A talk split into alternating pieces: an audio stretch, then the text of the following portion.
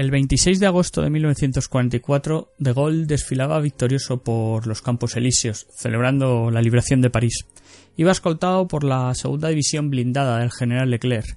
Concretamente, pues tenía el honor de hacerlo la primera compañía que había entrado en París. Y esa no era otra compañía que la novena compañía, popularmente conocida como la 9. El hecho de que en este desfile aparecieran vehículos con nombres españoles como el Madrid o el Don Quichote, así como el hecho de que la noche del 24 los nombres de vehículos como el Ebro, el España Cañí, el Guadalajara, Guernica, Brunete irrumpieran en las calles de París tampoco era una casualidad. La novena compañía estaba formada por unos 150 españoles,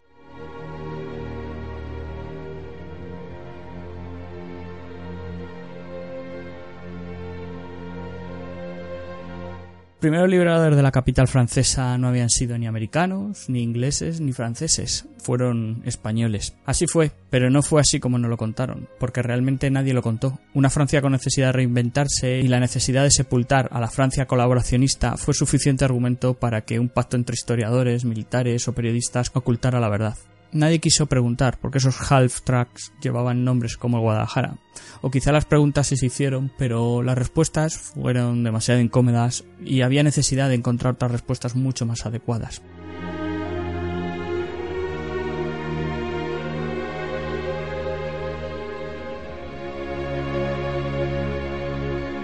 Para la historia, como bien diría De Gaulle, que sabía muy bien cuál era el problema, y lo que tenía que decir, París estaba liberada, liberada por ella misma, por su pueblo, con la ayuda de los ejércitos de Francia, de Francia entera.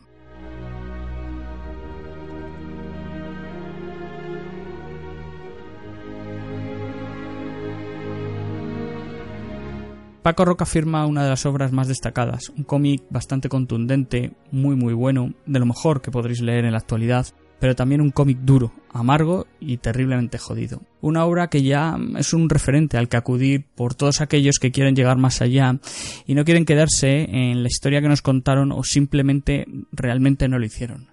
La historia de los exiliados españoles y su odisea al huir de España. Caminos marcados por el sufrimiento que hoy ni siquiera somos capaces de imaginar. Y para dar título a todo esto, un verso de Machado. ¿Para qué llamar camino a los surcos del azar?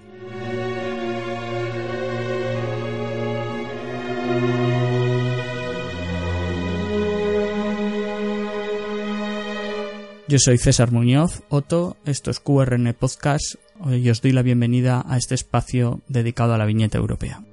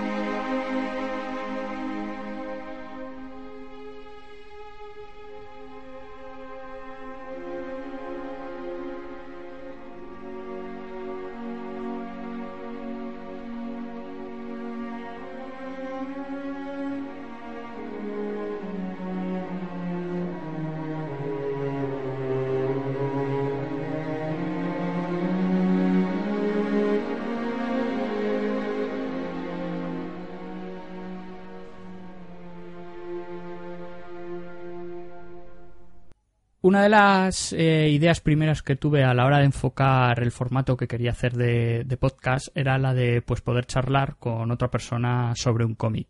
Eh, iba a ser como una especie de bueno pues de conversación de bar, ¿no? Hablando de lo divino, de lo humano, del bien, del mal, de pues de la historia que tuviéramos entre manos. Eh, hasta hoy no ha sido posible y desde luego pues he de decir que la espera ha merecido la pena y este surcorte del azar que hoy os traigo, o mejor dicho, que, hoy os vamos a traer, es la excusa ideal pues para presentaros y dar la bienvenida a José Ramón Vega Termi. ¿Cómo estamos? Hola César, ¿cómo estamos? Muy por mi parte bien. Eh, muchas gracias por invitarme a participar. Veremos todo lo que pueda aportar a lo que es el podcast que está realizando en cómic, porque yo en este, bueno, ya sabes, soy en este campo soy más que nada bastante ignorante en estos temas y bueno, en el apartado, en, en este caso, lo que hablaremos aquí, pues espero poder colaborar y contribuir con ideas, contribuir con comentarios y con cosas que, bueno, siempre al menos susciten el interés de nuestros oyentes. Muchas gracias. Te he vuelto a liar, es verdad. y bueno, ¿eh? no iba a decirlo, pero sí, entraste, entraste bien. Pues bueno, sí, la verdad es que mm, sobre todo antes de, continuar, sí quería dejar, dejar claro que mm, no, aunque este podcast eh, va a tener mucha carga de, historia, ¿no? Porque el cómic está basado, pues, obviamente, en un hecho histórico y lo que queremos hacer es pues utilizar eh, el, propio cómic como guion, ¿no? como guía, y ir comentando pues algunos de los aspectos pues que se puedan, que se puedan, que puedan venir al caso sobre el momento eh, que estemos viendo de la historia en sí. No es un podcast de historia, ya lo, ya lo sabe la gente que me escucha. Pero bueno, yo creo que es un momento bueno eh, para hablar de, sobre todo, mm, poner eh, sobre la mesa la importancia que ha tenido eh, la documentación que ha tenido el autor, Paco Roca, para hacer este cómic, ¿no? Y, bueno, habrá gente que, ya lo sepa o ya sabe, haya hablado, pero a mí es una cosa que me ha sorprendido bastante y sobre la cual me, merece la pena insistir. No sé, tú, después de leer el cómic y sabiendo un poco lo que, o teniendo en cuenta lo que sabías de, sobre esta historia, ¿cómo lo has visto? Por mi parte, me parece una muy, muy, muy buena adaptación de, pues, de, los últimos momentos de la guerra civil, de lo que es el inicio del exilio de muchos, de muchos de los eh, republicanos que se ven abocados a salir de España huyendo del fascismo y huyendo del ejército de Franco. Y claro, ahí está dicotomía del que sale con dinero y puede huir vía Francia y, o tiene recursos para poder escapar y todos estos otros que es lo que siempre somos, es decir, la masa de la población, que cuando te pillan estas cosas eh, acabas dejado de la mano de Dios y, y sobrevives como puedes. Y para mí ese inicio de cómic es brillante, o sea, toda la documentación que lleva de pues, desde los campos de concentración en Orán, las primeras vicisitudes de los distintos miembros que luego van a tener más importancia a lo largo de la historia de, las páginas de, este, de, esta publicación. Y luego, por el otro lado, tiene el aporte extremadamente minucioso en el cual examina pues desde el armamento que utilizan en los distintos enfrentamientos, eh, lo que le aporta el ejército americano, la conformación de lo que es eh, la, unidad de la compañía de la 9 dentro del ejército francés. Es decir, tiene una documentación muy exhaustiva, eh, que obviamente he tenido que buscar en muchos sitios, porque no, no es fácil. Es el tema de la 9, de hecho, estaba muy tapado por toda la historiografía francesa oficial, porque ni existían. yo de, la 9 sí, o sea, del cómic no tenía nada. Es decir, yo, el tema de guerra civil al principio, pues bueno, como todo, te acaba interesando por temas de historia y siempre acabas tocando algo. Eh, no conocía al principio nada de la 9, pero en tiempos de, de la carrera ya ha llovido, ¿eh? o sea, ya han pasado 20 años. pues, ahí acabas eh, estando con distintas personas y alguna de ellas eh, me encaminó un poco sobre este tema y sobre el tema de que los españoles habían sido los primeros que habían entrado en París. Y empiezas a rascar y empiezas a encontrar, y efectivamente empiezas a encontrar libros, empiezas a encontrar la biografía del, comandante de la 9, eh, de Raymond Drond, y encuentras cositas que de repente dicen, pues, pues sí, fíjate, eran exiliados españoles, antiguos combatientes de la guerra civil, los primeros que entran en París cuando vuelven los aliados a echar a los nazis. pues eh, te queda bastante curioso y luego ya cuando te lees toda la historia de la compañía, ya bueno, es otro nivel, es decir, es, un nivel de, como digo siempre, de, capacidad de sacrificio, de, esfuerzo, de, luchar también por ideales. Esto al final es una lucha mucho por ideales y por buscar un objetivo que ellos buscaban muchos, la, la vuelta a la República España.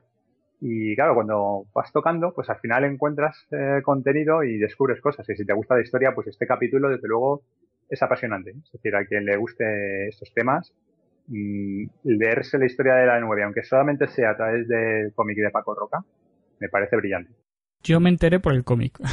Yo reconozco que a mí me gusta. A mí el tema de la historia siempre me ha gustado, y, pero reconozco que por alguna extraña razón siempre como que me paraba al llegar al siglo XIX. No sé qué, qué extraña manía le tenía a los tiempos de historia actual y por supuesto todo lo que bueno todo, de, la guerra civil lo básico pero yo todo esto lo desconocía y de hecho yo me he enterado eh, gracias al cómic no o sea que igual que por ejemplo pues gracias a otros podcasts no de historia como pues el de Memorias de un tambor eh, me estoy enterando del siglo XIX en España que también tiene su su historia su historia y su miga no entonces Mm, yo la verdad es que es una cosa que ante todo mm, casi te tendría que agradecer, ¿no? Porque todo lo que tú has dicho, o sea, estoy de acuerdo con ello.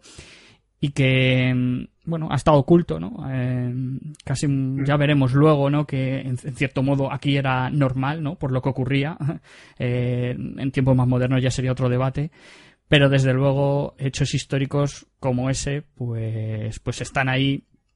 Y bueno eso que tú dices, tiene una doble vertiente. Es decir, nosotros hemos pasado por lo que hemos pasado. Es decir, en mi caso, yo soy hijo de democracia, entonces menos son mis padres, abuelos, familia, etcétera. han pasado por un proceso de dictadura, 40 años, eh, censura, oscurantismo, etcétera.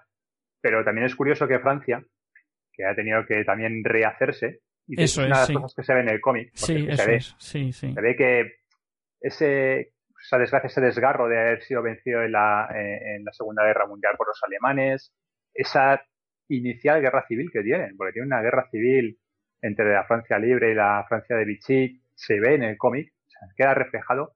Claro, Francia ha tenido que reconstruir. O sea, eh, la Francia post de Gaulle es una Francia de, de, tener que reconstruir el país, sí, sí, de nacional, ya no es una cuestión... crear héroes ya no es una cuestión de inventarse el, el pasado, es una cuestión prácticamente de inventarse el futuro para, para sentar unas bases de que, bueno, que, no podían seguir, ¿no? Tapas ciertas cosas, quiere decir, bueno, que sean los españoles y marroquíes y argelinos y tal, la punta de lanza de, los ejércitos de la Francia libre y sean, claro, eso tienes tendencia a, a taparlo, a, a, taparlo, a dejarlo a un lado, un poquito recogido, tal, y, y no darle importancia. La verdad es que mm, en el tema de cómo surgió la obra prácticamente eh, hemos hablado de ello indirectamente, ¿no? Porque mm, Paco Roca, bueno, pues acude en cierto momento al Instituto Cervantes ¿eh? a dar una charla y el día anterior había también eh, pues otra charla de Evelyn Mesquida que presentaba el libro de, de la nueve, los españoles que liberaron París, junto con varios excombatientes, ¿no? Creo que dos de ellos.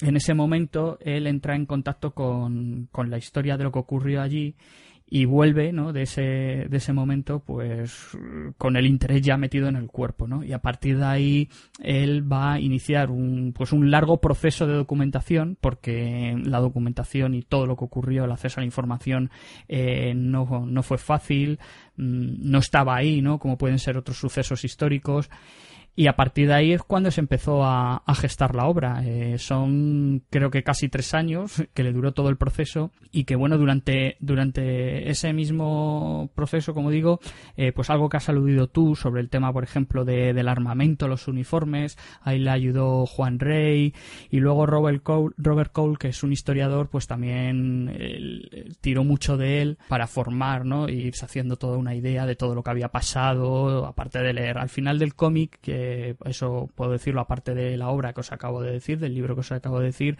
hay toda una serie de agradecimientos y él también enumera eh, documentación desde documentales a otros libros en los que si alguno después del podcast o de leerse el cómic eh, puede o quiere eh, informarse más pues pues ahí ahí lo tiene. La historia como digo le llamó la atención le sorprendió y bueno, al final lo que quería contar, pues eso que tú has dicho, ¿no? Hablar de todo ese exilio, ¿no? De, de toda esa eh, gente que tuvo que salir de España eh, al terminar la guerra y realmente es la odisea y todo lo que tuvieron que pasar.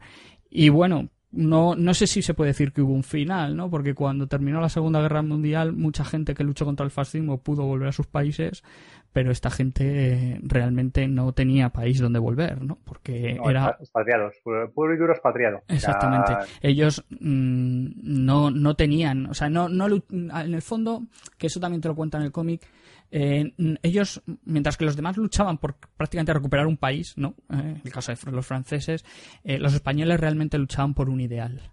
Y entonces, pues eso era ya otras motivaciones. Y al final, pues bueno, todo esto fue lo que le animó pues a profundizar, ¿no? En un aspecto de, nuestra historia que para nosotros estaba desconocido y para otros países estaba oculto, por así decirlo, ¿no? O sea que, que bueno, pues ahí, ahí está, ¿no?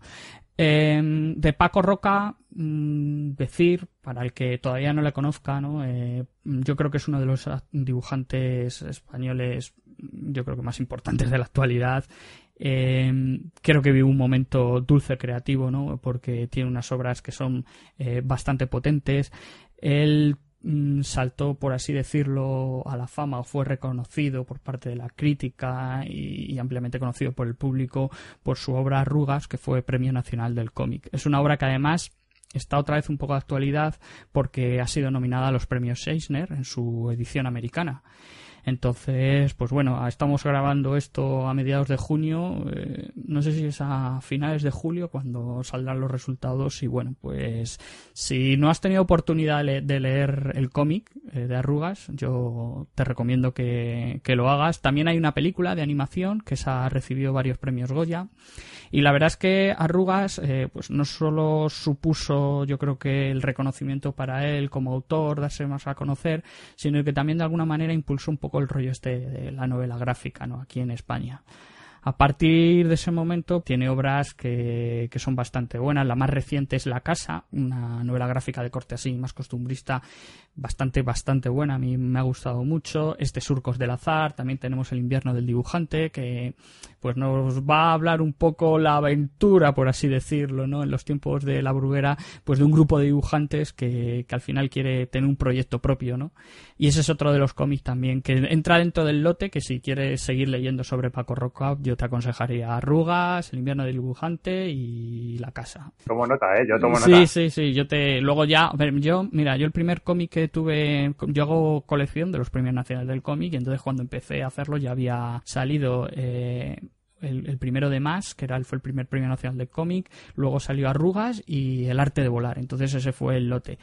Y ahí fue el primer contacto que, tuve con Paco Roca. Es un cómic, a mí es el que más me gusta de todos, el de Arrugas. Parece fácil decirlo porque fue Premio Nacional del Cómic, ha tenido muchos premios, mucho reconocimiento, pero es cierto que es que es muy bueno.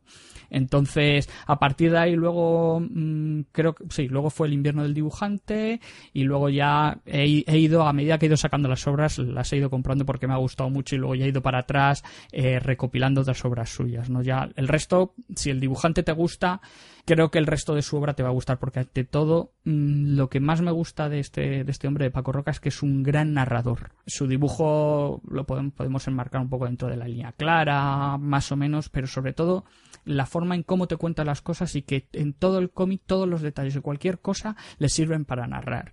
en Arrugas hay un recurso gráfico que a mí me parece excelente, ¿no? Para eh, simbolizar, no sé, bueno, no sé si sabes, ¿no?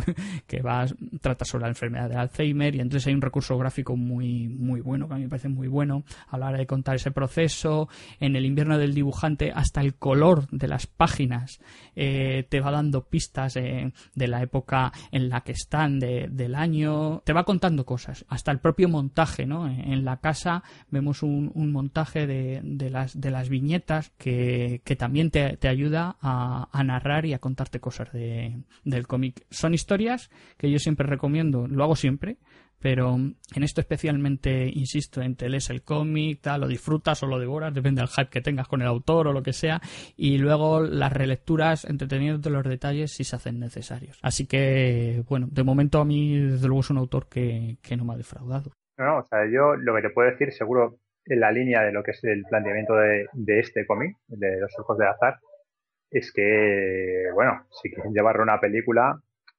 no van a tener que hacer ningún scriptboard ni nada por el estilo, ¿eh? No, no, exactamente, eso es. que lo pueden coger y no van a tener ningún problema para adaptarlo. porque es brillante para eso. ¿eh? Pues si te parece ya pasamos al cómic en sí, aunque ya hemos ido adelantando cosas y ya aquí tomas tú un poco las riendas de esto, ¿no? Bueno, un poco, tampoco, tampoco exageradamente, pero bueno, es decir, eh, lo que te sorprende nada más empezar es eh, esa escena que parece incluso costumbrista, como tú dices, las primeras escenas, que es eh, esas imágenes del puerto, esos como primeros planos de, personas, de gente que están esperando, etcétera. No, no tienes muy claro si no sabes el contexto, obviamente no sabes muy bien qué es lo que es. O sea que, bueno, te van adelantando ya que está hay una verja, hay una especie de control, la gente está golpándose para subir a un buque, que solamente ves todo un buque en, esa escena. Pues bueno, lo que está recreando es la, llegada del último, bueno, del último barco que realmente zarpa con, personas o que, digamos, saca exiliados eh, del país, a gente, a gente huyendo de la guerra, que es el Stambrook. Históricamente era un buque que estaba fondeado en el puerto de, Alicante, que estaba descargando, descargando mercancías. Eh, tenía prohibido, por orden del patrón, eh, de una, vamos, una, pertenecía a una naviera británica, entonces el patrón tenía prohibido que, que, se había enriquecido el tío con el tema de la guerra, llevando suministros de aquí para allá, principalmente hasta la zona republicana. Pues se había enriquecido el tío, había conseguido aumentar su flota, prácticamente multiplicarla por 10, pero el tío tenía prohibido que pudiera subirse eh, personas a bordo o civiles a bordo para que pudieran escapar de la guerra. Y bueno, en este caso, lo que es el, comandante del barco, el capitán del barco, eh, Dickinson, que es un galés, pues viendo la mmm, muchedumbre que está agolpada en el puerto, porque en Alicante llegan a estar agolpados, el, estamos hablando de los cuatro últimos días de la guerra, eh, hay agolpadas 15.000 personas en el puerto. Sí, porque esto es eh, a finales de, de marzo, eh, ¿no? Sí, bueno, te pone el 28 por ahí. Sí. La guerra ya está, pues eso, está avanzando los italianos, la división Litorio por la costa, empujando a, las últimas tropas que todavía hacen frente como resistencia de los republicanos. La guerra va a acabar cuatro días después. Entonces, toda esta gente lo que intenta es salir, huir del, país, pues por distintos motivos, porque han sido funcionarios, porque han sido soldados, eh, porque es población civil que teme represalias, como es obvio, es decir, intenta huir de lo que pueda pasar. Y lo que pasa a continuación para los que se quedan es, mm, vamos, muy violento. Es decir, hay dos reclusiones en dos campos de concentración, uno el de los almendros, es bueno, terrorífico, como pasa en toda una guerra. Es decir, dejados a su suerte y morirse de, hambre, de frío y de todo. Es decir, es brutal. Pues este barco consigue subir a bordo de un carguero, sube a más de 2.600 personas. El tío sale con su buque, que es lo que se va viendo en las primeras páginas de, del libro, consigue eh, escaquearse del bloqueo que le estaba forzando el crucero Canarias, es el barco insignia de, la flota rebelde, la flota nacional de, Franco, de la Armada, y consigue escaquearse, consigue librarse sin que ser eh, atrapado, detectado ni hundido y llega eh, a Orán, donde bueno, pues, había una delegación también del PSOE allí e intenta pues bueno desembarcar lo que es a, la mayoría de los exiliados. Y lo que le reproduce estas primeras páginas del cómic es precisamente todo este apartado inicial de, dureza, de escapar, de sobrevivir y, y, de cómo llegan hasta la costa de norte de África, hasta la costa de Argelia, a y las vicisitudes que van a seguir ahora acometiendo en ese mundo. Sí, porque las imágenes, o las viñetas, ¿no? las imágenes.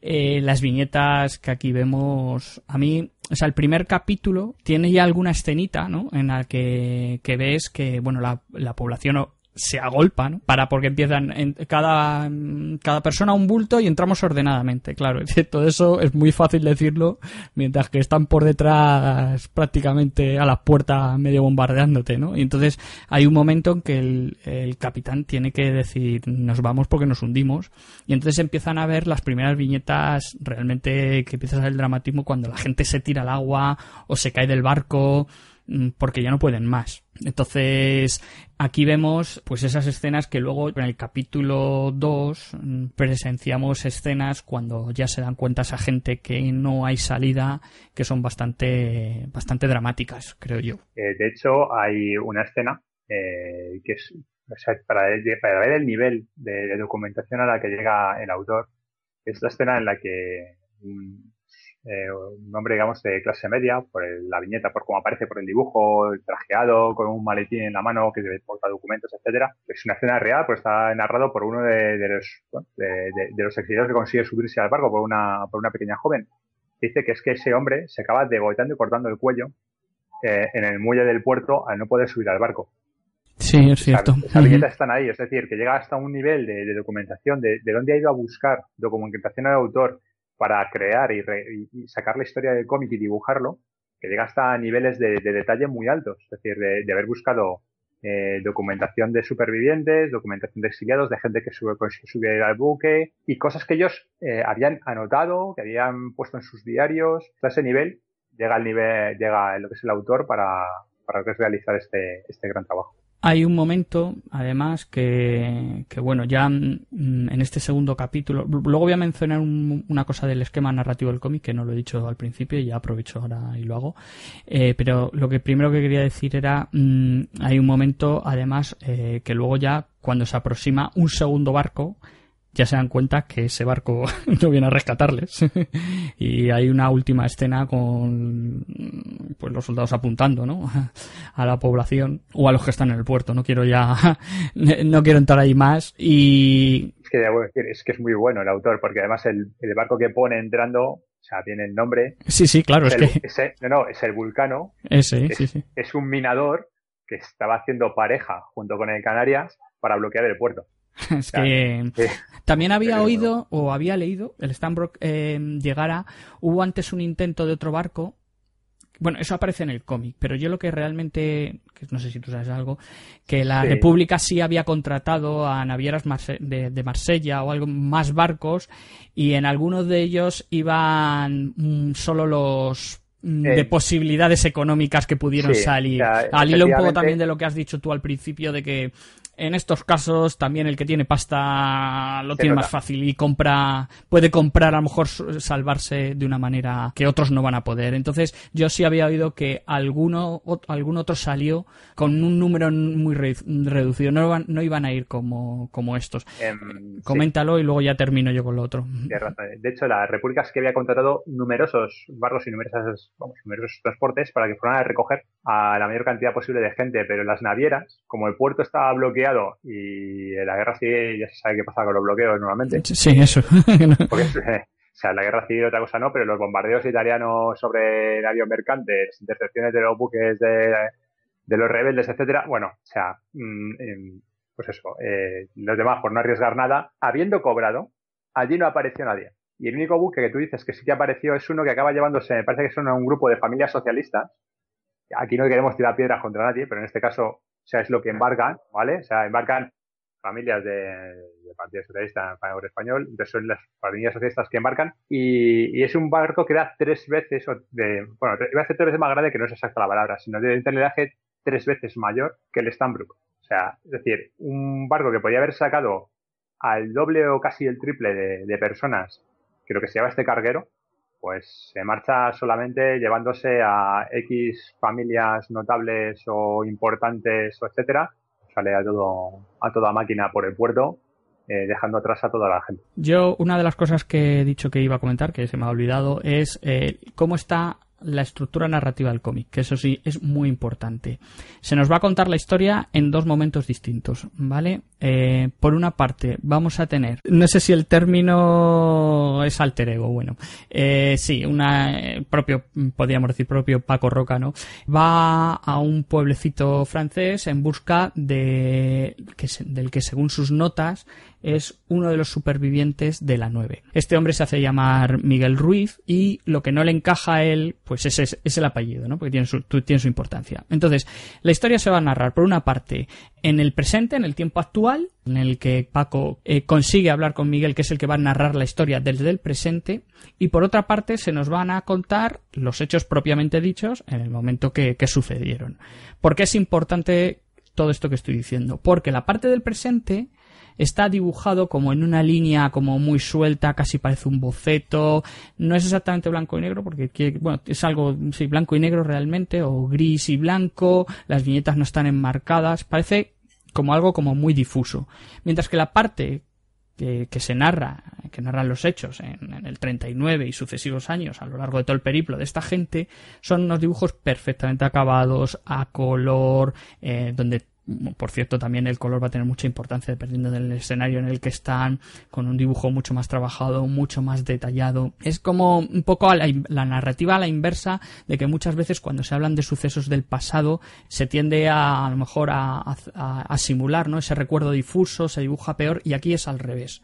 Prácticamente muchas veces, como le ocurre ¿no? a muchas personas mayores que son capaces de recordar ese pasado con una claridad terrible y prácticamente eh, lo que hicieron ayer no lo recuerdan. No, no sé si esa es la intención. A mí me ha sugerido eso, pero también es cierto que lo que me ha sugerido ha sido que realmente la narrativa donde te quiere centrar el autor es eh, en esa historia que está pasando pues en el 39, en el 40, en el 41, en el momento que toque. Y lo otro simplemente es un hilo que va enlazando todas esas historias, ¿no? Que además sirve también para plantear algo que veremos a lo largo del cómic, si podemos hablarlas, eh, de algunas reflexiones, ¿no? Algunas, porque nuestra postura al fin y al cabo, que no hemos vivido esos tiempos, ni siquiera por asomo, ni nos hemos aproximado, muchas veces no sé si tiende a ser un poco frívolo eh, con respecto a ciertas cosas que suceden en las guerras y que yo creo que si no las vives y espero en, mi vida tener que tener esa, verme en esas situaciones, no las entiendes, ¿vale?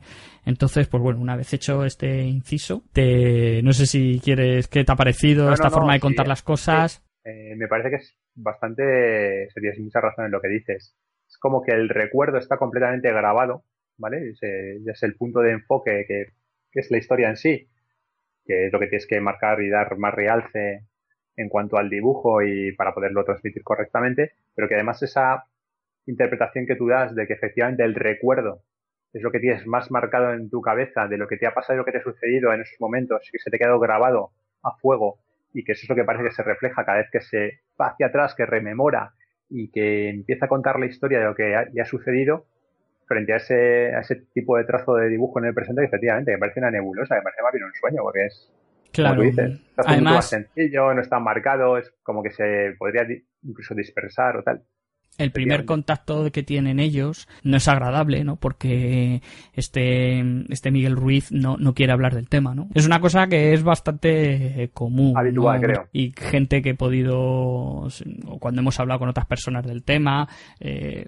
hay una tendencia que los que lo han vivido no, ni quieren recordarlo, ¿no? Y bueno, le cuesta, ¿no? Le cuesta entrarle, pero poco a poco yo creo que al final bueno, al final obviamente lo consigue, ¿no? Se va haciendo, se, se van conociendo y en estos dos primeros capítulos, pues bueno, eh, nos sirven primero de presentación a este personaje porque este Miguel Ruiz realmente es un, un personaje histórico, que es Miguel Campo, ¿no?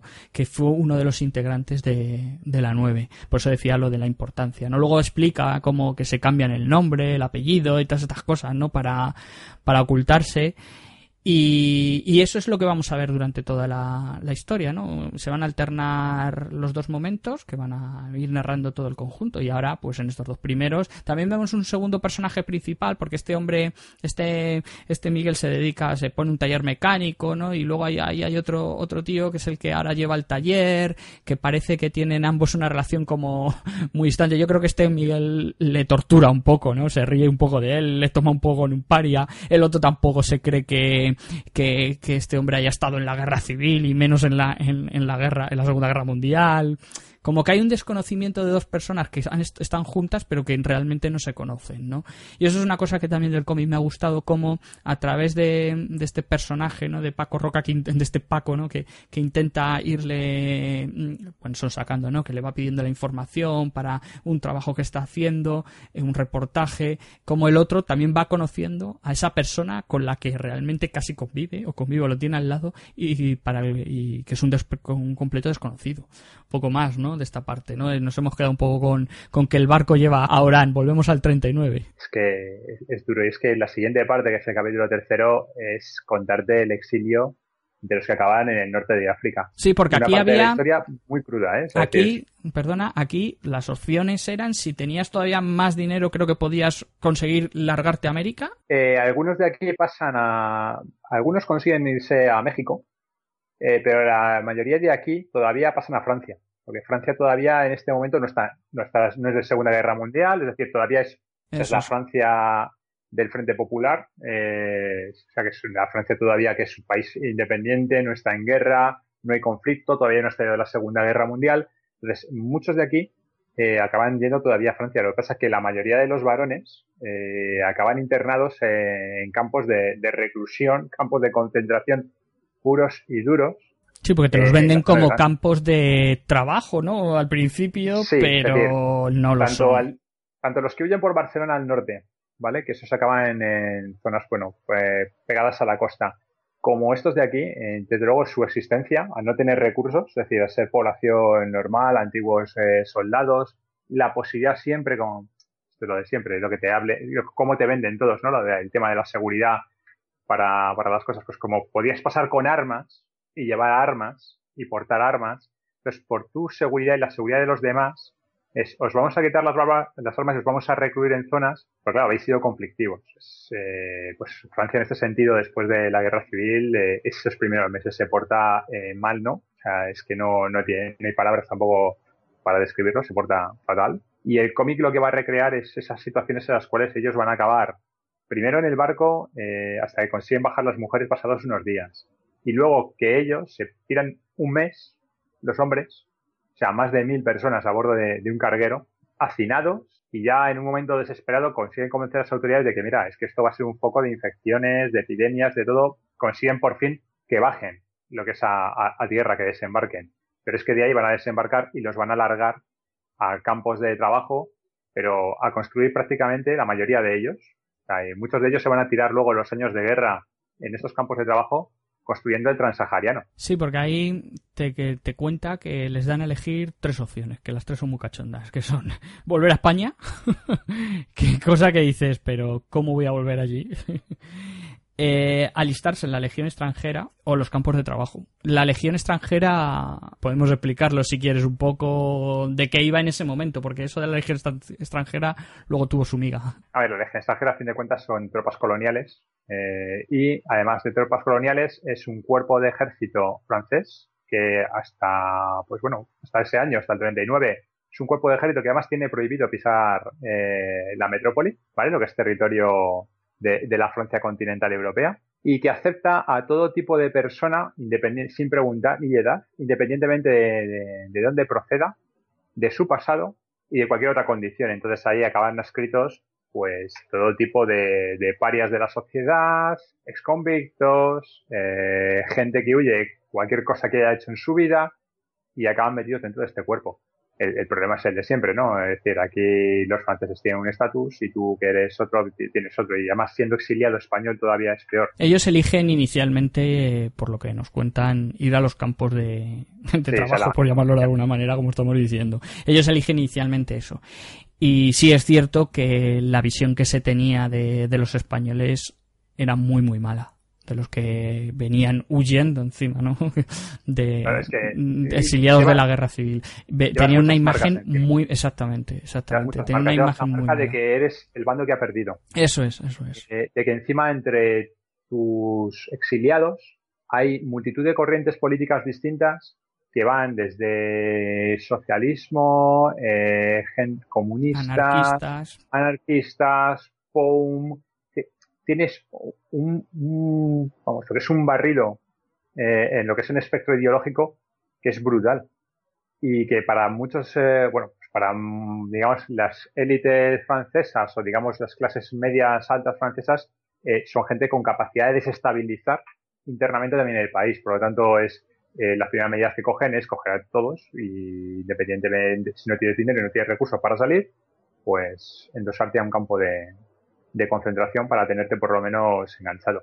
Esto va a cambiar, es decir, este primer paso eh, es así, en cuanto estalla la guerra, a muchos de esos combatientes republicanos les dan la opción de alistarse en el ejército y de, y de conformar, porque obviamente ya tienes gente que tiene experiencia militar y el, y el enemigo viene a ser otra vez el mismo que habías combatido en España, es decir, otra vez el fascismo, en este caso encarnado por el, sobre todo por el nazismo y la figura de Hitler, pero que obviamente es intentar volver a tener algo. Y hay giros.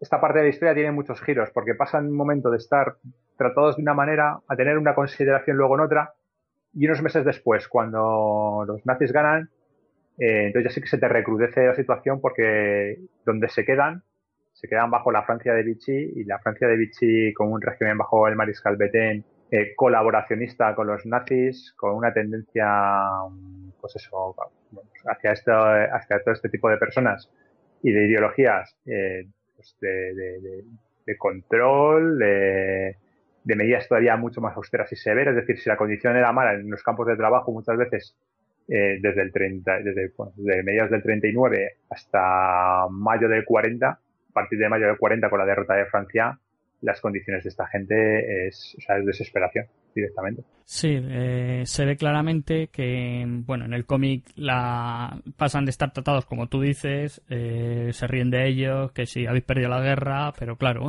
está en la Segunda Guerra Mundial, llega Hitler, eh, termina con el ejército francés en nada y menos, así de claro, no les duran nada y, y pasan eh, de ser exiliados a bueno se les toma ya como como presos. eh, como presos exactamente. O sea que ahí son enviados al, Sáhara creo y en un tren además te lo cuentan en el cómic y ahí ya se convierten en, en, auténticos prisioneros de guerra claro o sea porque están en el en el bando otra vez equivocado y vuelve a hacer a pasar lo que tú dices no vuelta a empezar y a cambiar su estatus no entonces, pues bueno, son ahí sí que ya se puede utilizar la palabra campos de concentración, aunque previamente casi lo podían, casi antes lo podían ser, ¿no? Obviamente lo que tú has dicho, ¿no? Eh, las tropas, todas esas tropas francesas eh, pasan a formar parte, de hecho incluso se ve personal nazi, ¿no? Eh, que, están hablando con ellos, que les dicen que bueno, que aquí lo típico, aquí rojo lo lleváis claro y, y de aquí vais a salir casi con los pies por delante, como se suele decir, ¿no? Y entonces empieza un poco toda, pues bueno, toda la odisea de, los años que pasan, porque pasan unos cuantos años antes de que al final eh, se enrolen, ¿no? Y, cambie un poco la cosa, pasan unos años en esos campos de concentración. Aquí van a pasar prácticamente tres pues años. hasta el 43 aproximadamente, pues es lo que va a pasar porque es, digamos, es la época de predominio de las tropas del eje, pues eso, durante los dos primeros desde el 41 hasta el 43, eso es, eh, pues la situación de esta gente es de, desesperación total, de, mano de obra esclava. Sí, sí, aparte, bueno, ya, ya no son las humillaciones, es que incluso hay un momento que les dice que es preferible casi eh, ni los fusilan, porque saben que es que incluso el que quiera escaparse, como hay desierto, casi es más cruel dejarles eh, escapar y que muera en el desierto que realmente un fusilamiento, ¿no? O sea, que, bueno, y al final, prisionero de, guerra no, no es la visión romántica muchas veces nos dan las películas, ¿no? De los prisioneros de guerra y esas cosas, la, la realidad, pues es, muy cruel y muy, muy, muy distinta. Y bueno, aquí en esas están hasta que vuelve a haber un cambio, ¿no? Un giro. Pues un giro. El, como siempre, afortunadamente la historia está llena de giros y en este caso, bueno, la intervención americana va a traer un giro y un cambio en esta zona. Eh, se desarrollará en, eh, en, el 43 lo que es la Operación Torch, que sea el desembarco del ejército americano en el norte de África, en Marruecos, e inmediatamente desde Marruecos van a atravesar el norte de África hasta Argelia y obviamente van a llegar a estos campos de concentración, etcétera, donde están recluidos pues, eh, multitud de españoles y se va a dar un giro de acontecimientos porque obviamente ya se está en, también en este medio de este proceso y estos años eh, la Francia de De Gaulle, la Francia libre, porque no todas las colonias francesas quedan adscritas a lo que es el gobierno de Vichy, sino que muchas de ellas, sobre todo la zona de Chad, zona de Nigeria, etcétera, son zonas que acaban estando en manos de, la Francia libre, que se unen y se escriben al, movimiento de De Gaulle desde el principio, y desde ahí se van a partir esfuerzos de de los primeros franceses con sus tropas coloniales y luego el desenlace con la operación de los americanos, que va a hacer un cambio radical en su giro. Van a tener la posibilidad de esta gente que estaba recluida en campamentos, se les va a poder dar la opción de hacer otra cosa en su vida, es decir, van a ser eh, liberados y la mayoría de los que tienen experiencia militar se les va a dar la opción de poder enrolarse y encuadrarse en, unidades militares, eh, de, en este caso del ejército francés con De Gaulle. Y nuestros protagonistas en el cómic, obviamente, eh, que forman aquí de nueve, pues obviamente son gente con ideales, gente con principios, gente que ya ha luchado, gente con experiencia, eh, que esto lo reflejan varias de las viñetas, que al final es también el hastío de la guerra, porque en, el que ya ha combatido ya sabe lo que hay, o sea, ya sabe lo que, lo que le espera. Entonces, eh, pues también se refleja esa, duda de... Sí, hay un momento que están con la instrucción y les está dando lecciones un tío y le dicen, pero tú has entrado en combate, más o menos, ¿no? Eh, eh, le dicen, pero si no has entrado en combate, ¿sabes? Como que les está explicando una historia de una brújula y es como que, mira, tío, después de todo lo que hemos vivido nosotros, nos vengas a explicar aquí esto cuando a lo mejor es que no, has disparado, bueno, habrás disparado un arma, pero no sabes lo que es estar en, en el frente. Exactamente, ¿no? O sea, hay, antes al principio has mencionado un aspecto que yo quería hablar sobre ello y ya, ya lo has dicho y además me viene al pelo en este momento, que es que Francia realmente en este punto se ve no sé si hablar de una guerra civil como, o, como lo que hemos insinuado, pero una especie de pseudo guerra civil porque se ven enfrentados, ¿no? Lo que has comentado. Eh, hay un gobierno colaboracionista, de Gaulle pronuncia el famoso discurso porque desde, desde Londres o desde tierras británicas, que eso hace que mucha gente acuda a esa llamada, ¿no?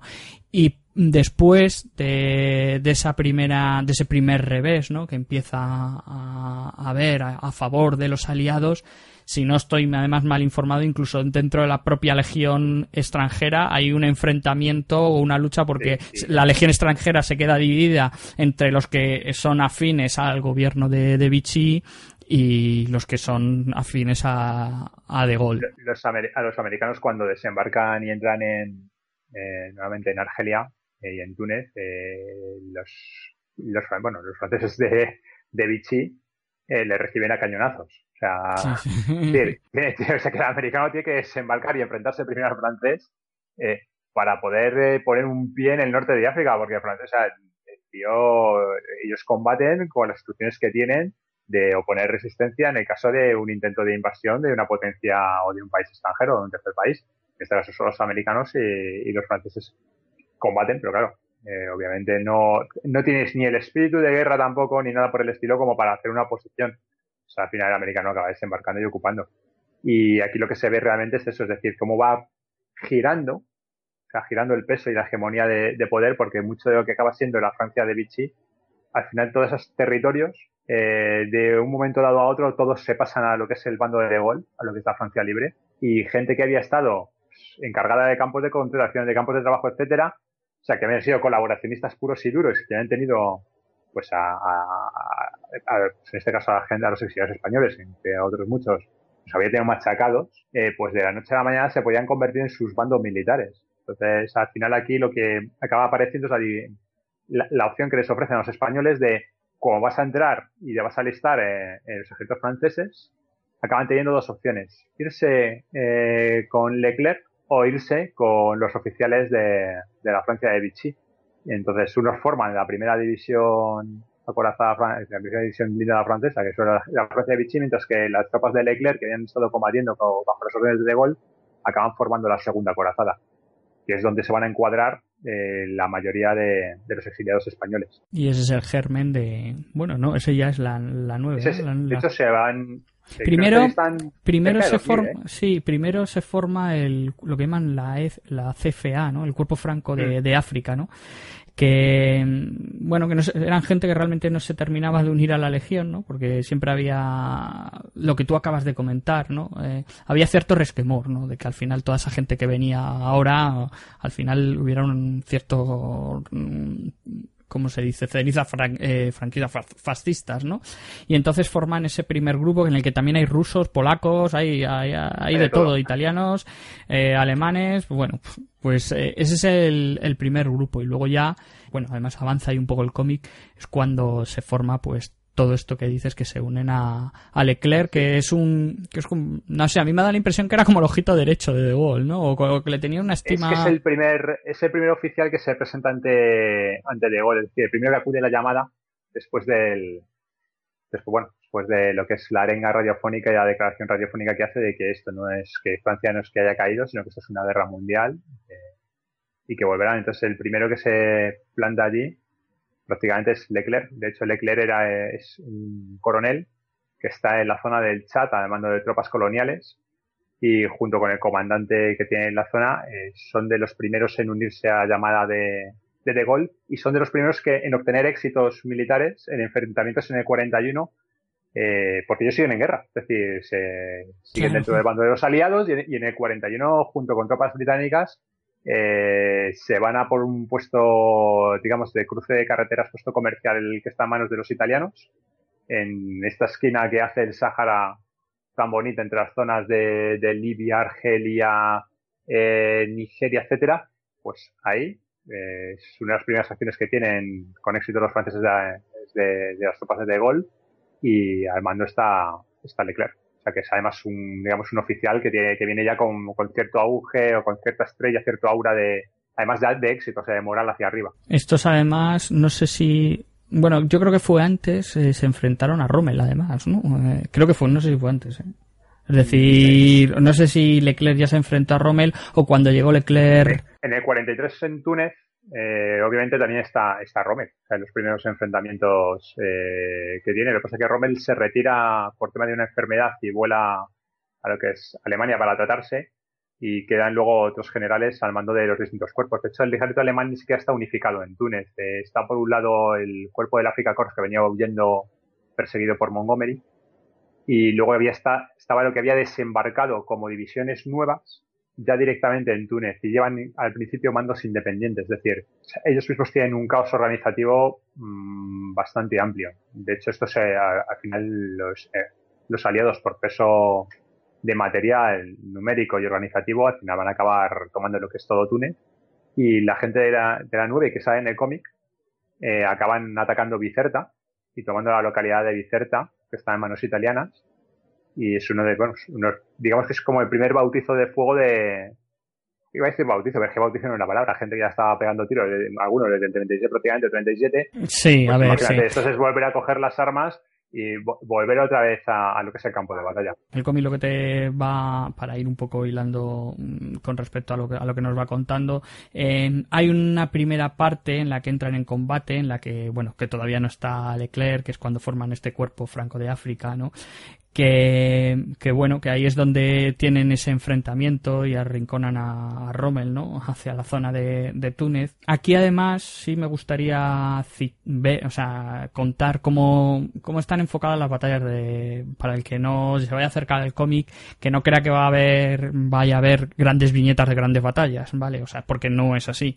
Eh, son, yo he visto que son viñetas como muy de, de la guerra casi a nivel personal, ¿no? Ves al, al tío que avanza al tío que cae lamentablemente, pero no vas a ver super viñetas de, despliegues militares de tácticas, porque yo creo que no es la intención, ¿no? La intención es casi vivirlo en intento de un acercamiento a la primera persona, a bueno, pues a esos dos compañeros que van avanzando y de repente ves como el de al lado cae, que además hay un momento de reflexión que tiene este Miguel que dice mm, en la vida normal sería un trauma, pero muchas veces en guerra eh, aunque te duela, pero mejor que caiga él que no yo. y es así, ¿no? O sea que eh, al hilo de todas estas cosas, pues ellos van teniendo pues esas conversaciones en el presente sobre la, visión de la guerra, ¿no? Y, y la visión de los combates que vamos a, a tener, pues, pues es esa. Después es cuando, bueno, tienen que además que tomar una colina, eh, obligan a los alemanes a huir, pero luego hay un contraataque y entonces ahí hay una pequeña como dispersión. ¿No? De, este cuerpo. Y cuando se reúnen, ya es que cuando están al mando de, de Leclerc, que, que, le llaman además el patrón, eso es una cosa que, que, es bastante curiosa.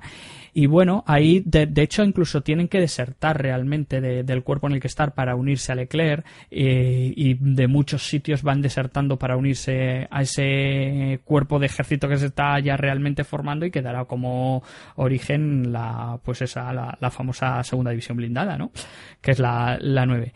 Y aquí es donde ya también aparece, en este punto es donde aparece Raymond Drone, que, que es una pieza fundamental y clave en, bueno, pues en los siguientes acontecimientos, ¿no? Porque a partir de aquí es cuando ya se, se, los, se, los, van a llevar, los van a entrenar porque ya darán el paso para liberar a Francia, ¿no? Harán un pequeño paso anterior, que será estar en Inglaterra, que ahora sí eso lo vemos, y esa va a ser un poco la, sucesión de acontecimientos, ¿no? Que quería citarlo porque hay un primer contacto de, guerra antes de que se formara con bajo Leclerc el, bajo el mando de Leclerc. Hacemos un pequeño descanso, si te parece, y luego seguimos, ¿vale? Muy bien.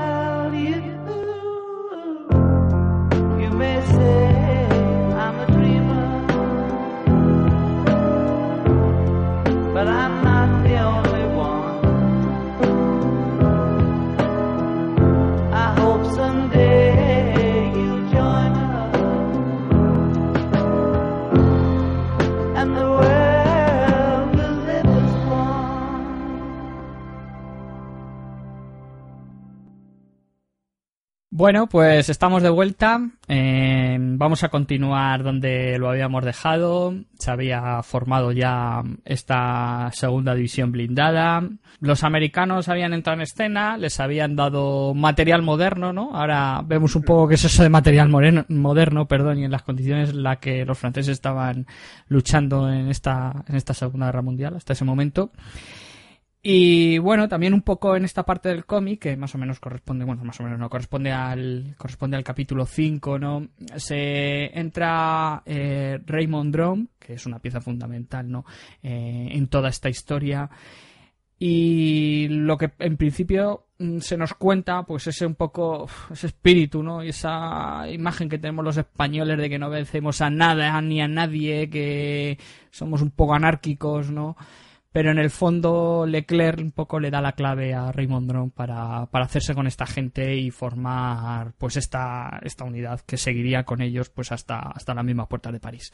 Adelante, Termi, dale. Pues, bueno, eh, técnicamente es lo que estabas comentando realmente, justo después de, la toma de Túnez es cuando se va a formar y darles la posibilidad de enrolarse en las distintas divisiones, las que están comandadas por Leclerc con la Francia Libre o las que están comandadas por antiguos eh, oficiales de, que habían sido seguidores del régimen de Vichy. Obviamente en masa van a ir desertando las tropas de, las distintas unidades y cuerpos eh, para unirse a la división de Leclerc y efectivamente eh, viajan inmediatamente a Casablanca a recibir el material que les dan los americanos. Material moderno, efectivamente, material moderno. A ver, eh, material moderno con respecto a lo que cabe que tenían ellos, porque estaban combatiendo con elementos de cosas de la Primera Guerra Mundial, con restos todavía de armamento de, la campaña que habían vivido en el 39, es decir, con lo que estaba destinado en las colonias mientras se habían enfrentado a los alemanes, de todo tipo de material, tanques completamente obsoletos, eh, bueno, blindados que habían conseguido también a, través de los británicos, es decir, estaban con un popurrí de, elementos materiales. Y los americanos lo que van a hacer va a ser estandarizarles. de, al crearse la segunda división acorazada, se crea lo que los, bajo los términos americanos para la Segunda Guerra Mundial lo que se llama una eh, división eh, ligera acorazada. Es decir, les dotan de Shermans, aproximadamente algo más de 100 eh, Shermans del modelo M4, es decir, de los primeros, mm, que son, bueno, pues comparado con el armamento alemán, bueno. comparado con los Panzer, ¿no? claro, o sea, pues bueno, bien, está bien. Es decir, bien, mucho más moderno que lo que tenían los franceses, sin duda. Les equipan con el M3, que es un gran vehículo semi-oruga, con muchos desarrollos, eh, que es que el, ejército americano había invertido bastante y es un vehículo. ¿Este es el half track que llaman el, el half track? Efectivamente. correcto. Este es el semi-oruga. Y es un vehículo muy, vamos, un vehículo semi-acorazado, eh, que transporte, normalmente para transporte de tropas y pelotones, pero que bueno, que sobre el mismo montaban pues todo tipo de, normalmente ametralladoras, 12,9 milímetros, multitud, distintos tipos de armamentos según el, digamos, eh, el enfoque o la función que fuera a tener este vehículo. Y también con distintos vehículos de reconocimiento. Entonces aquí se va a conformar realmente lo que es un núcleo de una unidad eh, acorazada. Eh, los españoles que se van a enrolar en esta división aproximadamente suman 2.000. El encuadre principal lo vamos a encontrar aquí en la formación de la compañía de la 9, que está dentro y encuadrada del regimiento de, del Chad en el cómic vamos a ver los primeros tintes eh, de lo que es también el racismo subyacente que existe en estos temas. Es decir, aquí, igual que hablábamos al principio en la introducción de que la historiografía francesa ha tapado mucho la contribución de españoles, eh, pues, eh, marroquíes, argelinos, etcétera. Aquí se va a ver en el cómic como las tropas de Senegal, las tropas que habían combatido durante, digamos, eh, esos duros años de guerra desde el 40 hasta el 43, pues aquí la van a licenciar. O sea, Son los primeros que prescinden de ellos. Que eso de que vaya a entrar una persona de color negra pisar Francia para liberar el país. Literalmente dice negros liberando Europa. Claro. Pues, eh, En fin, bueno, deja, deja pues ya sabemos lo que hay, que la guerra también estaba muy influenciada por la política y el cómic lo recoge, en este caso lo recoge muy, muy, muy bien. Y lo que vamos a ver en estos capítulos es la formación eh, cómo van a bautizar a esos vehículos blindados. Esto, tiene historia también, sí. Está, muy bien. los nombres de, pues de, al principio dice que, que ciudades españolas, ¿no? Bueno, luego ellos van a, bautizarlo. Eh, sí, eh, es que quieren, se ponen como siempre, ¿no? Al final. Los españoles discutiendo porque no se ponen de acuerdo de los nombres y entonces les dicen que no quieren nada de política, ¿vale? Y entonces que, por ejemplo, ciudades españolas. Y entonces ellos cogen y empiezan a escribir los nombres de las ciudades españolas. Pero al final lo que realmente, porque dicen ciudades españolas donde han nacido, creo recordar. Entonces al final lo que ellos ponen es nombres de ciudades españolas en las que han combatido. Efectivamente, y las que han combatido en el bando republicano, siendo normalmente vencedor, además. Eso es. Y entonces Drom, además, ahí se da cuenta y hace como la vista gorda, como diciendo, mira, tío, poner lo que os dé la gana aquí. Él incluso habla, ah, bueno, él incluso le dice que le busquen un nombre al suyo, pero a ver qué le ponen.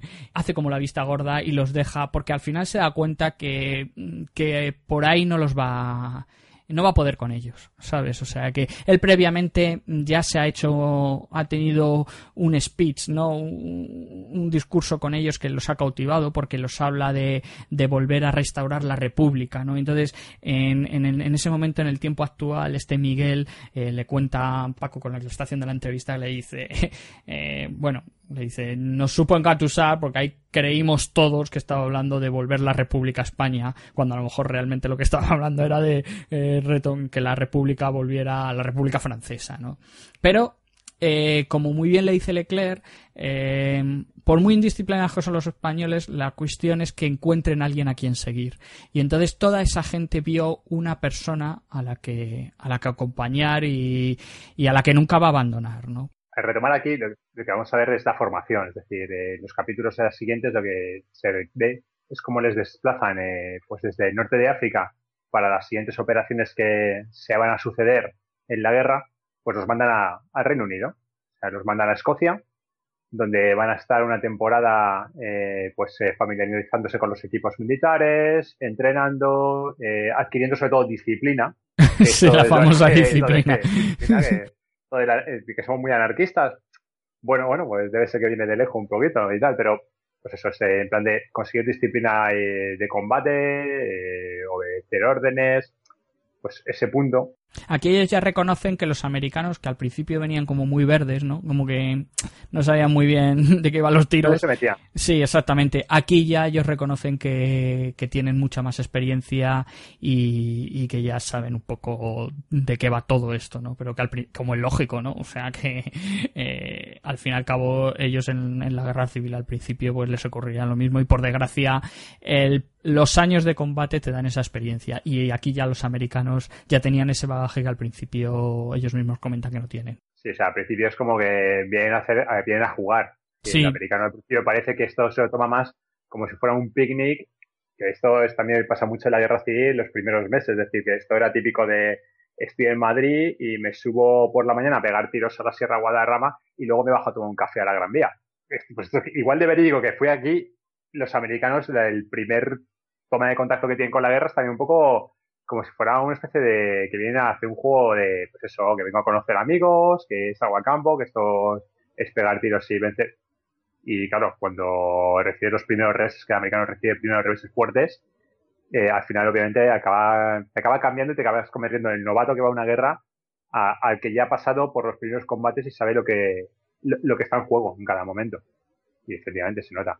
Y ellos, bueno, lo que te va a contar este, sobre todo estas páginas aquí, con una relación ya más asentada entre lo que es el, tanto el protagonista como, como el relator, pues te voy a contar un poco lo, que es eh, eh, haber podido volver a una vida, digamos, no voy a decir normal. Sí, es cierto. Pero es una vida más de corte civil, retirado del frente, sin combates, eh, en la cual te mezclas con la población, hmm. ese otro tipo de, digamos, de situación que se produce en las guerras.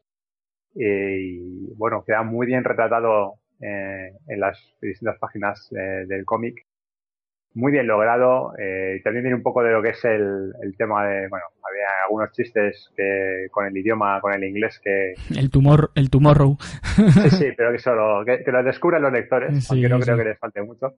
Y al final lo que pasa es, eh, pues la movilización que hay, la invasión en el 44, el 6 de junio de, dar el, el salto a lo que es el continente. Estos fueron segunda oleada para que la gente se, se... Estos no fueron, no estuvieron en el, día de... Esto no está en Omaha, el, efectivamente, em, pues cuando tenemos esas películas tan bonitas de aquí, nuestros amigos de Spielberg, etcétera, y que te presenta pues el desembarco en toda su, en, toda su crudeza. Pues no, estos afortunadamente tienen la suerte de poder desembarcar eh, ya en Caen, eh, un poco más adelante, eh, desembarcan además, si mal no recuerdo en cuanto a fechas, eh, la 9 parece que es hacia agosto, me parece que es hacia el 4 de agosto, que es cuando ya desembarcan ellos. Y bueno, a partir de ese momento ya es eh, una constante entrada en combate, que es lo que se va a ir reproduciendo en las distintas páginas del cómic. Hmm. Y, y aquí se ve, es decir, o sea, bueno, este 24 de agosto cuando desembarcan ellos y es que nada más desembarcar ya empiezan a entrar en combate. Hay cierta, ya desde el principio, desde el desembarco, hay cierta carrera, ¿no? Por, por ver quién llega primero a París, ¿no? Ya lo tenían como muy claro. De Gaulle quería que fueran los franceses y los americanos iban un poco con otras intenciones. Efectivamente, aquí lo que se ve en el cómic es, por un lado, lo que es el desarrollo de, digamos, de las acciones de la división de Leclerc, de la segunda corazada, en la cual lo que se va a ver es por qué utilizan nuevamente a la novena como punta de lanza de muchas de las acciones militares, porque al final de cuentas era la unidad que englobaba a gente con más veteranía y que había estado en más combates y que ya sabía que es la guerra a la que se enfrentaban. Es cierto que hay un momento en que dice, si envía franceses no... O sea, no, es, el resultado de lo que va a pasar. Entonces, y efectivamente, ellos tienen muchos reconocimientos porque en los primeros combates, eh, ya en la primera semana, eh, en la toma de una localidad, que creo que es eh, me parece que se llama, sí. Eh, capturan a cerca de 150 alemanes en la localidad y lo capturan eh, las tropas de la compañía de la novena, es decir, la gente de los, españoles y, marroquíes que normalmente estaban encuadrados en esta, en esta unidad. Entonces te va contando un poco y va avanzando el cómic en esa dirección.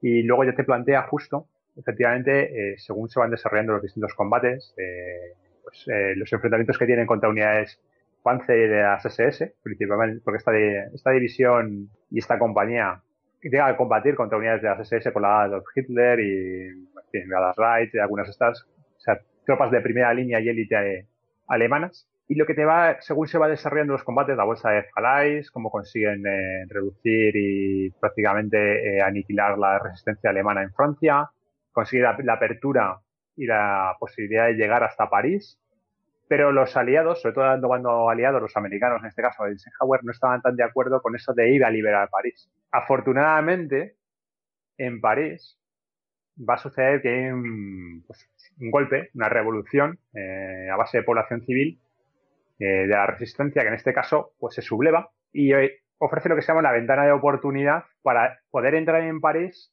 antes de que se convierta en lo que quería convertirlo Hitler, como en todas las ciudades, que era un, que llama él un festún, o sea, una fortaleza. Y que obviamente una fortaleza, pues, en, a que le gusta la Segunda Guerra Mundial, si ve un poquito toda la historia de lo que son los combates que suceden sobre todo en el frente oriental, en el frente del este, todas las ciudades que se declaran fortaleza, tipo Stalingrado, tipo Smolensk, eh, etcétera, en un montón de sitios, son ciudades que, que acaban en cascotes. Sea, es decir, porque son tropas que acaban cercadas, sin posibilidad de que les suministren y que es luchar hasta el último hombre, última bala, etcétera, y que son ciudades que acaban arrasadas.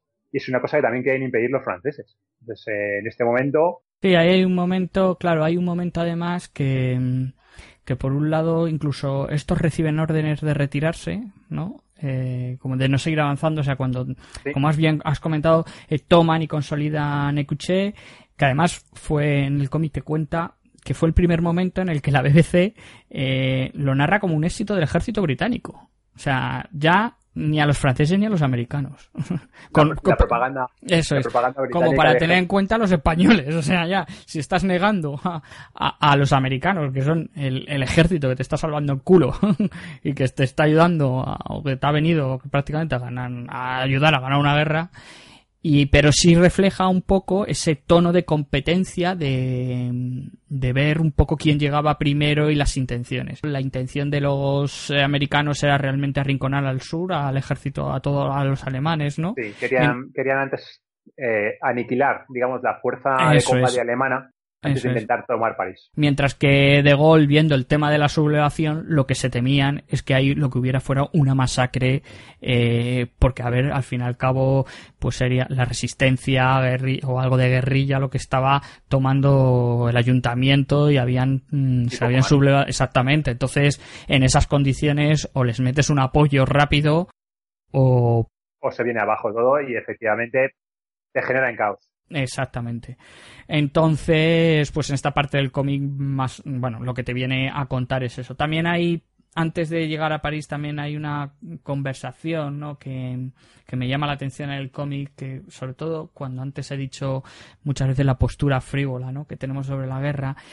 Eh, bueno, pues un para no profundizar mucho en el detalle, eh, hay un momento en el que este Miguel eh, pues toma una decisión de, de pasar por la pistola a dos alemanes que se han extraviado.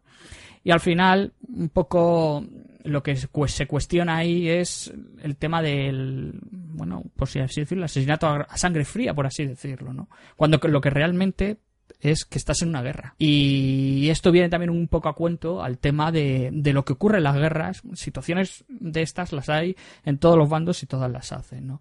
Entonces, él un poco se indigna este nivel porque le cuestiona moralmente eh, ante una situación que puede escapar a nuestra comprensión porque, porque no la hemos vivido, ¿no? Entonces, ese punto del cómic es un poco ya también un poco también además hay un punto de inflexión entre ellos dos no que él además le pide perdón porque dice perdona que te haya juzgado no el otro le dice mira si es que esto es lo que había no y es el momento además en el que le cuenta que por primera vez o, hablan de que por primera vez pues realmente son borrador de la historia porque es lo que os comentaba de que el tema de la BBC eh, lo cuenta como un éxito del ejército británico. Y a partir de ahí ya pues bueno aquí ya estamos en el punto en el que están ya para lanzarse y entrar en la ciudad, que es lo que estabas comentando. Y bueno, la unidad que eligen efectivamente es la, es la 9, es decir, porque es la más veterana, la que tiene mejores tropas y la que está en mejor disposición. Y lo que hacen es, eh, pues varios de los vehículos de la compañía, junto con tres Shermans de otra, de otra sección de, de la división, pues se lanzan a toda velocidad eh, camino de París y lo, alucinante es efectivamente es que llegan. O sea, y entran, entran me parece que es por la puerta de Orleans, si mal no recuerdo. Además aquí, perdona, hay un, detalle que está en el cómic que es, la verdad, pero ¿qué dices? Llega, llega la gente, primero se creen que los que van son franceses. Hay uno que se ofrece a guiarles, ¿no? Y entonces les, le dice, pero ¿sois americanos? Y dicen, esto, no, no, españoles. Luego rectifican y dice, bueno, franceses. Y el otro, y le preguntan él, ¿y tú eres francés? dice, no, no, yo soy armenio. Y, dice, joder, o sea, va, va a liberar París y no hay ni un francés, entre comillas, ¿no? Y, Es que al final parece el chiste de, de, de, la resistencia francesa, porque sí que es verdad que se subleva el tema de París, pero eso de la resistencia francesa. Claro. Eh, Primera pregunta, ¿quién es la resistencia francesa? Exactamente. porque al final mucha resistencia francesa son también exiliados españoles republicanos. Sí, eso lo, eso lo, dice después. O sea, porque además ahí tiene, eh, bueno, ahora cuando ahora lo vemos, él tiene un encuentro, este Miguel, el protagonista tiene un encuentro y, y ahí le cuenta que, que, también que la resistencia francesa están, pues, parte de esos españoles que estaban luchando desde dentro, ¿no? Pero bueno, nos hemos quedado entrando en París con, con los hat track famosos. Eh, pues en París cuando entran, efectivamente, eh, acaban siendo recibidos en pues, eh, pues eh, por, por multitud, etcétera, que obviamente es eso de que te vas cruzando primero y vas viendo que los que te hablan, lo de hablarte en francés, bueno, pues en algún tipo de francés te responden, eh, que los nombres de los blindados todos tienen nombres de la Guerra Civil Española, el Guadalajara, el Don Quijote, etcétera. Don Chisote o algo así, lo llaman así. Que van cantando encima, cuando entran, van cantando la y Carmela, es cuando van entrando, es decir, es un poco alucinante Y de aquí la, la parte sobre todo histórica es lo del el capitán eh, Raymond Drone, hmm. que va directo hasta el ayuntamiento, que consigue eh, y solicita la rendición de, de, lo que son las fuerzas de, al mando de, creo que es Von Scholitz, la pronunciación no me la pregunten porque es alemán. Bueno, aquí la pronunciación en este podcast. Yo, hago un podcast de cómic europeo y la mitad los nueve franceses, no lo sé decir. pues consigue al final que, sin que haya mucho derramamiento de sangre, es decir, que al final sí que acaba muriendo un componente de la compañía eh, en los enfrentamientos y la compañía tiene que acabar tomando eh, distintas, eh, pues me parece que si no, eh, si no recuerdo, creo que se eh, tiene que acabar tomando un hotel, eh, también otro edificio gubernamental, pues al final el, el capitán Raymond consigue convencer al comandante de la guarnición que deponga las armas, porque efectivamente a las 24 horas lo que está entrando ya es eh, la segunda división acorazada por las calles de París. Y de hecho, claro, es que los españoles realmente eran una avanzadilla. Sí, o sea, es que era un cuerpo de, de, Y es que cuando entran por la ciudad, que recorren la ciudad eh, sin problema, es decir, sin que... Eso en el cómic se ve muy bien, eso en el cómic se ve muy bien. Tienen además un, primer encuentro, las, las mujeres se suben en, en, los jeeps y les dicen, pero que puede haber francotiradores, ahí que es como si estuvieran, entenderme, de fiesta, ¿no? Y se ve, hay un par de páginas que además te marca el recorrido que siguen y en el que van solos por toda la ciudad hasta llegar al ayuntamiento. Que parece como fácil y todo.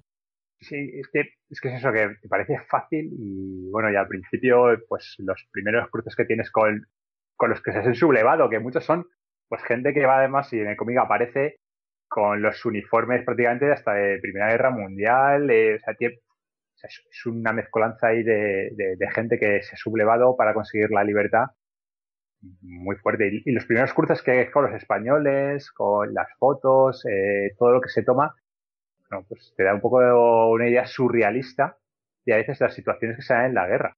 Hmm. Pues son realmente situaciones que a veces mmm, completamente pasan y al final, bueno, lo que te van poniendo aquí es cómo se, cómo, cómo el pueblo de París se lanza a la calle cuando todas las iglesias empiezan a repicar campanas, cómo toda la gente sale a recibirles.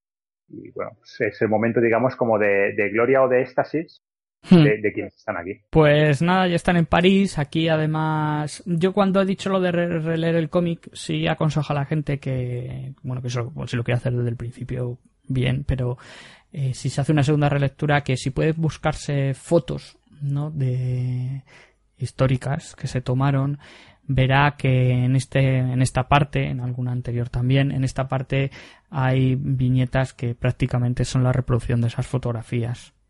Desde el desfile que habrá ya con De Gaulle hasta una famosa fotografía que se hicieron nada más llegar en el ayuntamiento en el que estaban pues el creo que es el líder de la resistencia parisina, el prefecto del Sena y ahí debería haber aparecido Drom y el que aparece es eh, Amado Granel, que es uno de los de los que integraba la compañía. De los oficiales, sí. De los oficiales y sale en la foto. Es una foto histórica porque al día siguiente salió en el periódico Liberación. Y bueno, esa foto tiene su historia porque ahí eh, se hablaba de creo recordar, de, se le trataba casi como un americano. Lo que nadie se dio cuenta, porque se tiene de americano, de, Wisconsin no tiene pinta el hombre. Eh, fue ya el, inicio ¿no? de este borrado de la memoria o de, de la historia de esta gente, porque realmente no se hablaba ni que era español, eh, hace posteriormente, ¿no? con esta revisión que ha habido por parte de, de, este periódico, hubo una rectificación mm, hace unos años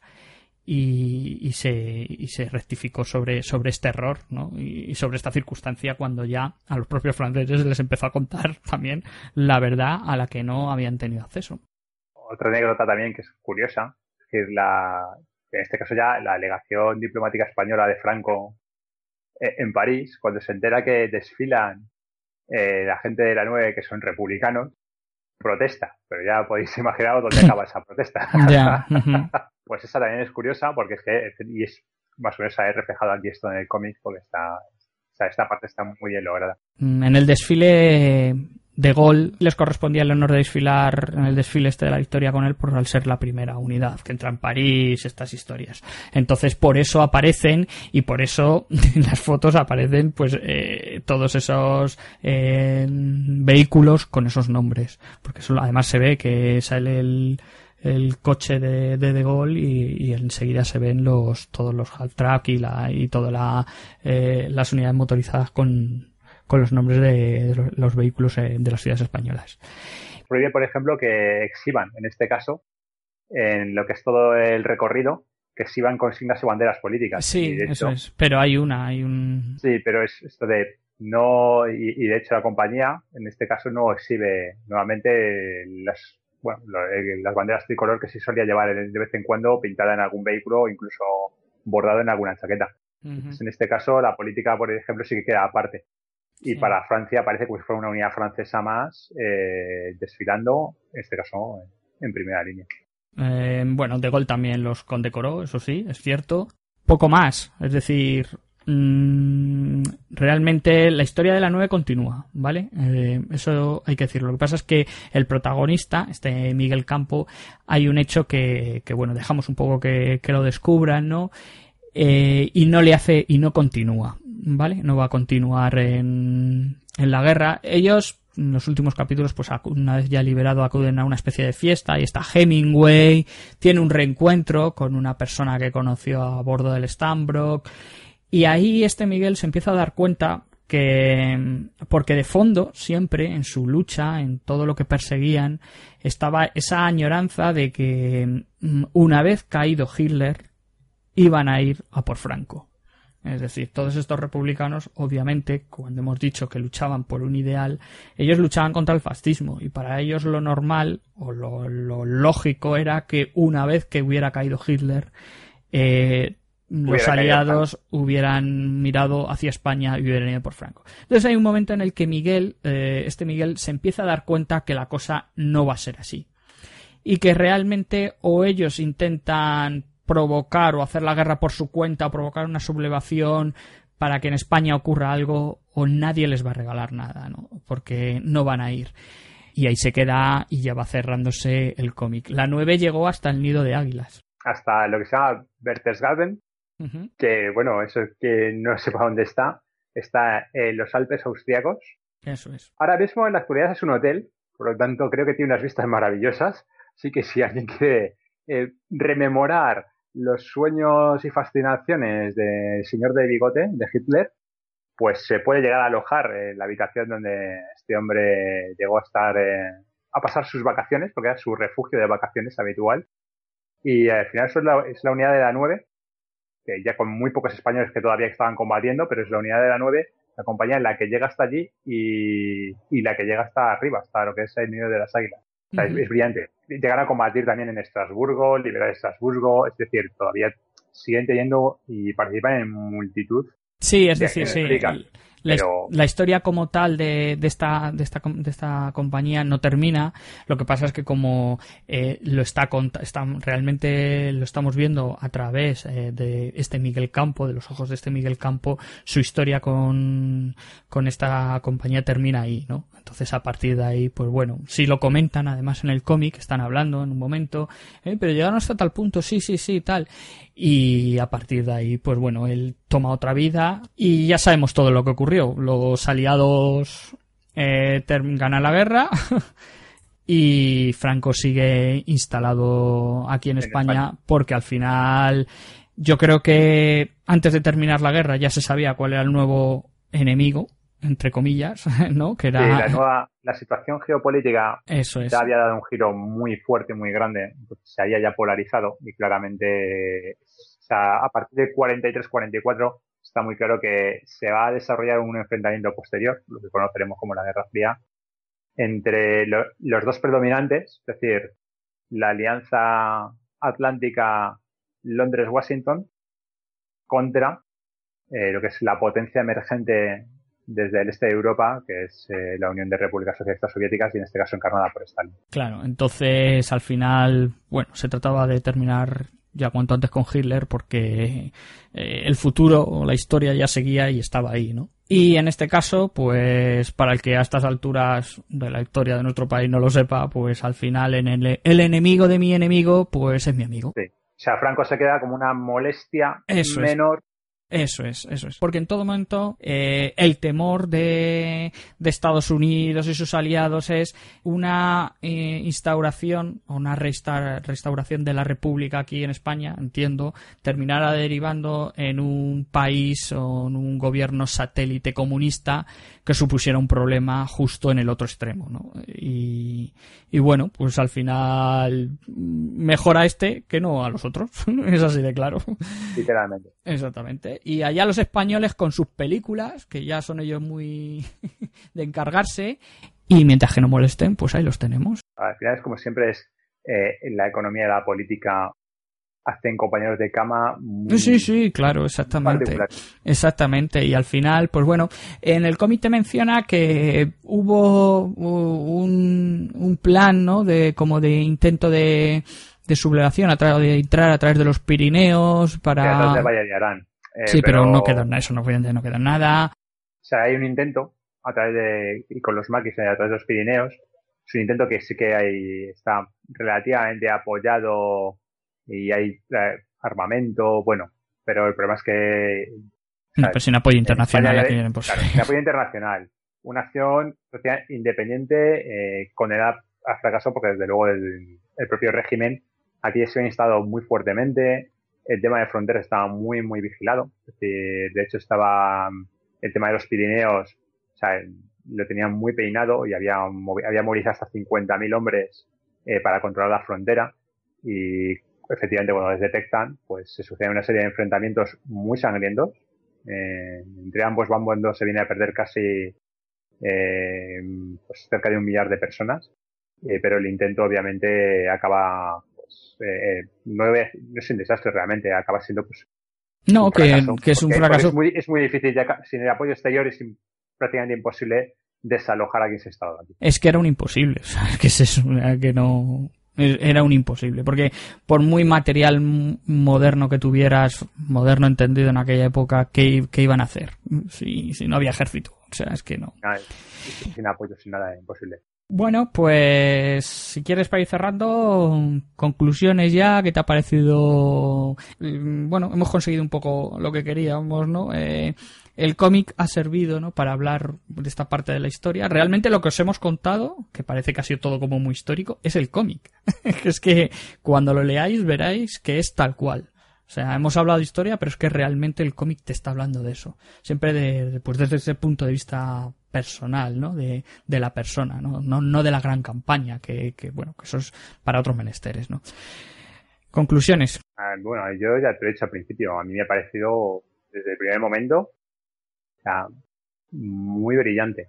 Es eh, contar una historia a través de este personaje que es desconocida para la gran mayoría del público, tan desconocida que hasta 2004 eh, no les metieron a, no hicieron un reconocimiento oficial en París y en Francia a, los integrantes de, la 9, a los que habían liberado París, y que desgraciadamente para ese momento ya solamente pudo asistir uno, uno de los integrantes. O sea, es que, o sea, yo como sé de uno, mm, sé que luego pudieron descubrir una placa en un pequeño jardín, etcétera, pero, o sea, que está 2004, ¿eh? Sí, sí, es en 2004. Esa gente que entraría en guerra, en la guerra civil española a los 16, 17 años, entiendo. Sí, Son de, la, de la quinta.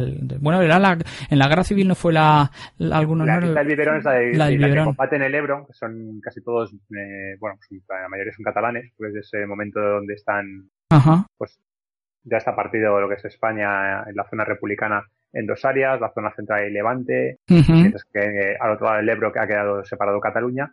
La quinta del Biberón son sobre todo eh, chavales jóvenes catalanes que son llamados a filas para poder detener, eh, bueno, para poder participar en la ofensiva del Ebro y luego parar la contraofensiva de, de las tropas franquistas. Ya. y son chavales de eso, de 15 años. Sí, claro, pero es que ya, en el 2004. Tremendo. Y a mí el cómic me parece muy bueno. El ritmo, eh, yo puedo decir que es que engancha. Sí. Que engancha mucho porque yo me había planteado leer el cómic en, pues en pequeñas etapas, hmm. pero entre, en cuanto te guste un poquito la historia y tal, tiene un buen ritmo narrativo, por lo tanto te acaba cogiendo A mí, la, a mí la parte hasta que se juntan con. cuando ya se reúnen en torno a Leclerc. Me, la me la fusilé en nada. y luego la otra sí, parte. Sí, pero... Mucho más bélica, de contar acciones, de. que aquí, claro, no, no puedes desarrollar eso, pero verlo en el cómic, ver eh, las anécdotas que va volcando en ese tipo de. ver la crudeza, de, porque tiene, tiene escenas que son sí, sí, sí. crudas, es decir, ya no solo las de corte moral, sino tiene su propia viñeta de, pues mira, es que en la guerra efectivamente te encuentras a la gente así, o le pasa esto cuando, pues ese tipo de anécdotas que están bien volcadas y bien tratadas en el cómic, y muy bien dibujadas, ¿eh? es decir, hmm. que aquí los tanques se parecen a cada cosa. Sí, él, él además reconoce que no tenía ni idea. Dice, no he hecho la mili y no tenía ni idea. Le, he oído yo en una entrevista. Bueno, yo he hecho la mili y tampoco tengo ni idea. O sea, eso tampoco. Pero se documentó. Sí, sí, se documentó muy bien. Sí, o sea, aquí el Sherman, el Sherman es un Sherman, cuando aparece un, un pantera en unas escenas alemanas, es un pantera alemán. Eh, hmm. Los vehículos son vehículos, cuando aparecen con un coche, efectivamente es un, un tipo Volkswagen alemán, de, muy, muy, muy bien logrado. Eh, y me ha parecido muy bueno, muy útil para que a que le guste la historia, muy útil incluso para que quiera enseñar historia. Porque aquí, desde luego, si tienes que enseñar a alguien un poco de Segunda Guerra Mundial o, o engancharle con alguna cosa también de guerra civil, es un cómic que puede abrir muchas puertas para ello, que puede despertar la curiosidad de lo que es el lector. Y luego, bueno, el, dibujo a, mí me gusta, es muy sencillo, muy simple, eh, no es eh, ninguna ningún dechado de, de, de, de, lujo al detalle, sino que es cómo contar muy bien las cosas con un trazo muy claro. Sí, sí, sí. Y, y para mí eso también hace mucho porque te, te acerca y te permite seguir la historia del ritmo, el ritmo narrativo muy fácilmente. Pues bueno, por mi parte, totalmente de acuerdo con lo que has dicho tú, o sea, en ese sentido nada más que añadir.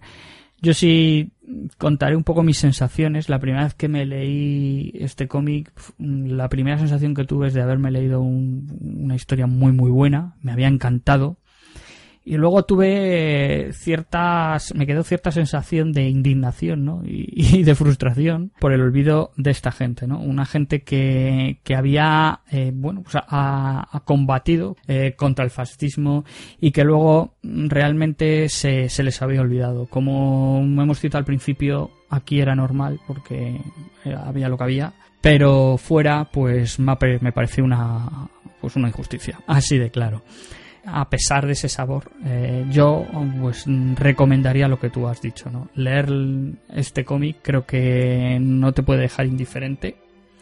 Eh, yo no, no habría pensado en recomendarlo como algo didáctico, pero ahora que lo dices, eh, sí, me parece una buena forma de conocer historia, porque yo de hecho lo he hecho así. O sea, a través de él, luego pues me molesta en buscar más cositas, en estar un poco más enterado y, bueno, muchas veces me pregunto cuántas de estas cosas eh, desconocemos, ¿no? De, propiamente de la, historia de nuestro país o de la historia cercana, ¿no? Porque, a ver, es un cómic que habla también de la guerra civil, pero realmente es una, un cómic que habla de la lucha, ¿no? Eh, contra el fascismo y de la búsqueda de, de libertad de, de, una gente que, que luego no, no pudo volver pues a, a, esa patria a la que deseaba volver y que realmente era su país. Muchas gracias. ha sido un placer. A ti por traerme y nada, yo encantado y si, y si más veces se puede dar el caso, pues yo está, bueno, acudiré raudo y presto la llamada. Cuidado que te lío. Venga, un saludo a todos. Igualmente. Hasta luego. Hasta luego.